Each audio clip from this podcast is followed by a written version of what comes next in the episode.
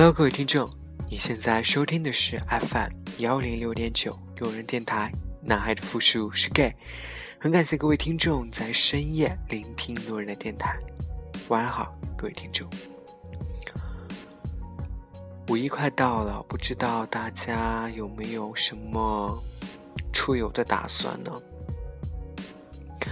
我相信旅游对于很多人来说是一个可遇而不可求的事情。在我们眼里，我们认为。旅游是能够放松自己，是能够开阔视野的一种方式。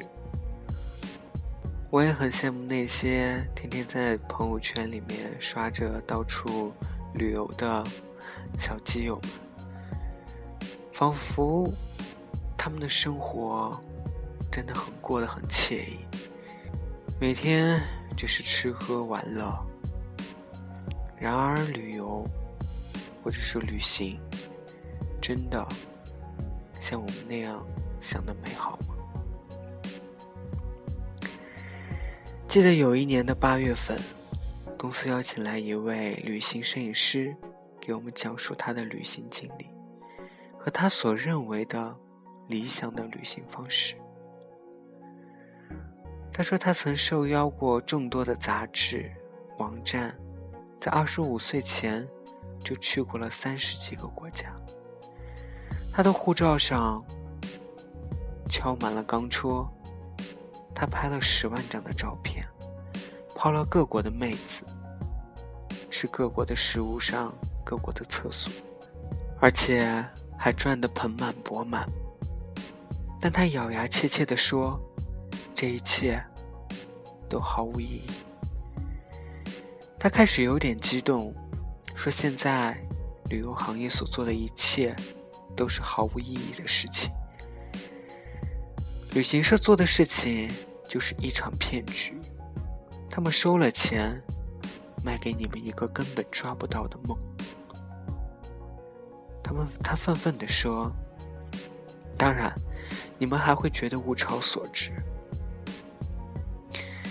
他说：“我们都声称自己热爱旅行，时不时有着放弃学业和工作。”去旅行的念头，但却从来没有问过自己为什么要去旅行。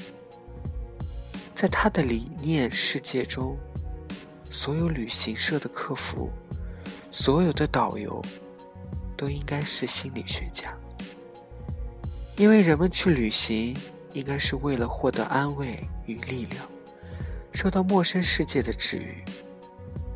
可是，当你看到人山人海的长城与故宫，当你排队几个小时登上黄山、泰山，当你在曼谷大皇宫的宫殿内着急着寻找厕所，这种旅行并不会改变你。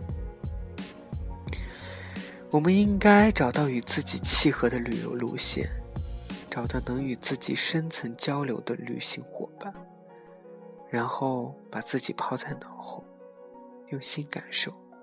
享受陌生与遥远带来的新奇与魔力。比如，佛教徒应该去日本京都和泰国清迈，脱掉鞋子，向每一尊佛像、每一位僧人表示敬意。不愿出门的宅男，应该去每个城市的酒吧与游乐园，在那里。找到人生的刺激点。出入耸立在雾霾之中的巨型写字楼的白领们，应该去无人走过的田野与村庄，应该尽情的在大草原上打滚，甚至野战都行。他笑笑，也许这样，你才会觉得心里缺失的那一片灵魂被补齐了。这其实并不算多么新鲜的言论，我见过太多人，一年去两个国家，却照样谈吐无聊，头脑僵硬。太多的人坐十几个小时的火车或飞机，排队在当地地标前花三个小时拍一张自拍，分享到朋友圈以供炫耀。太多的人在出发前兴奋难耐，却到达目的地后情绪一落千丈。在酒店里吃泡面，换这个地方继续宅着，而这些怎么可能改变一个人？怎么可能带给人力量？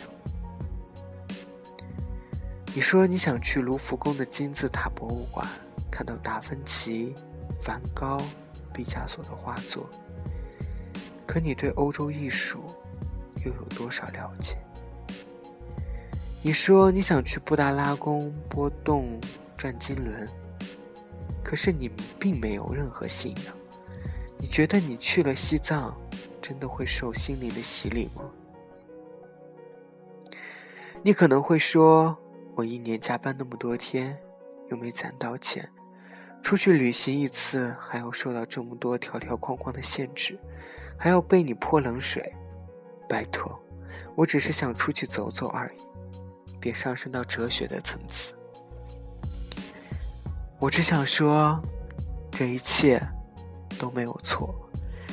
出去走走，看风景，吃美食，来一场疯狂的购物与。代购，如果你觉得满足，你的辛苦钱花的值得，一切都没有关系。但是抛开一切因素，你真的有想过你为什么要旅行吗？要知道，一万元旅行经费，你可以买三个 iPhone，看五百次电影，买一千个套套。旅行真的是一个能让所有人激动的点子。在进入庙途前，我用攒了两年的积蓄去了一趟日本、泰国和柬埔寨。我半夜起来抢亚航的廉价机票，为了签证能否成功而惶惶不安。花一个小时去研究一个酒店是否值得预订，看攻略，换外币。学外语，替人罗列购物清单，信用卡开始透支。天哪！一想起来我经历了这么多琐碎无聊的事情，我就真心佩服自己的牛逼，居然一次次遭罪还乐此不疲。当一切搞定，我前往日本、泰国之后，我闷了。所有那些在互联网上被形容成先进的地方，却满满是人山人海，而且几乎每分钟都能听到中文的大声叫嚷。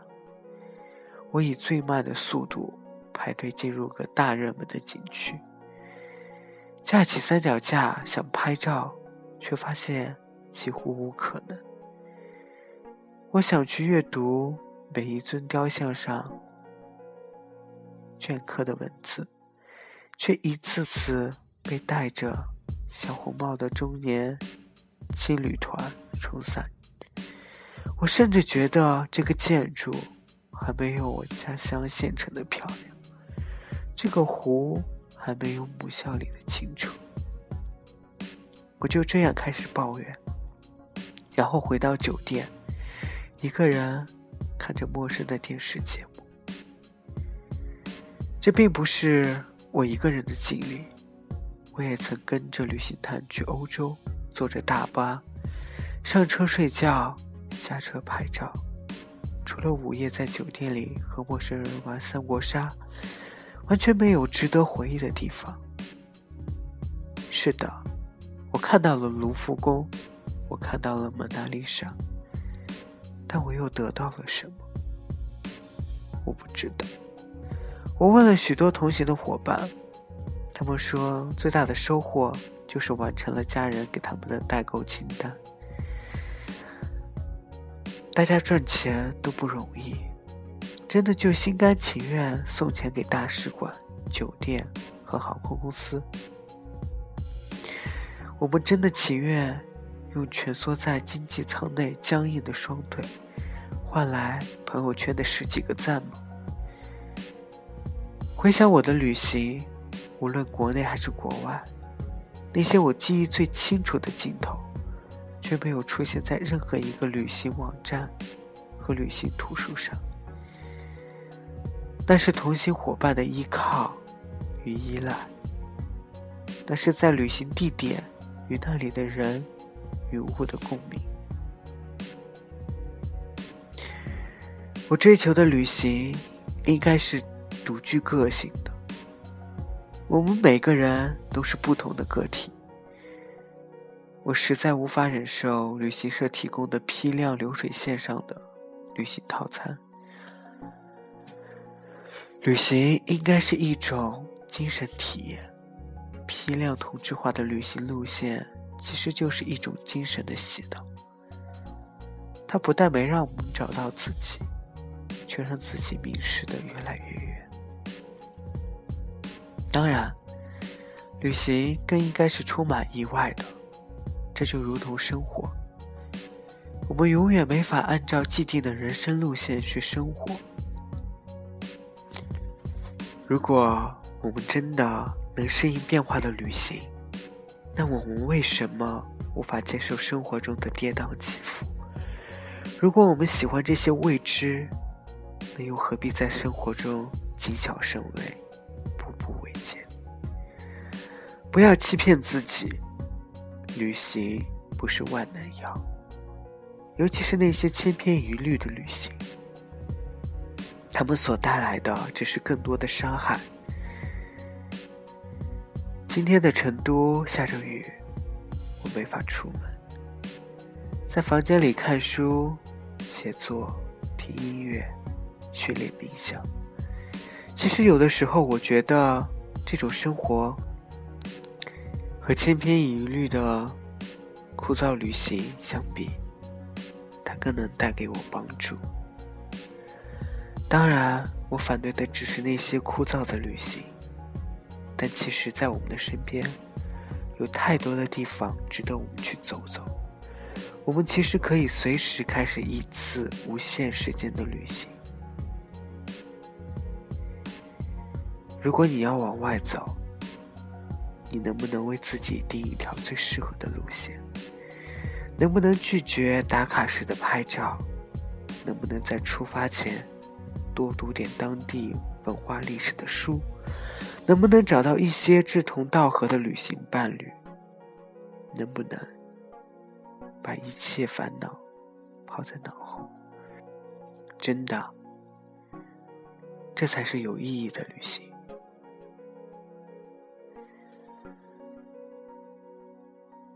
好了，各位听众，你现在收听的是 FM 幺零六点九路人电台，大海的复数是 gay。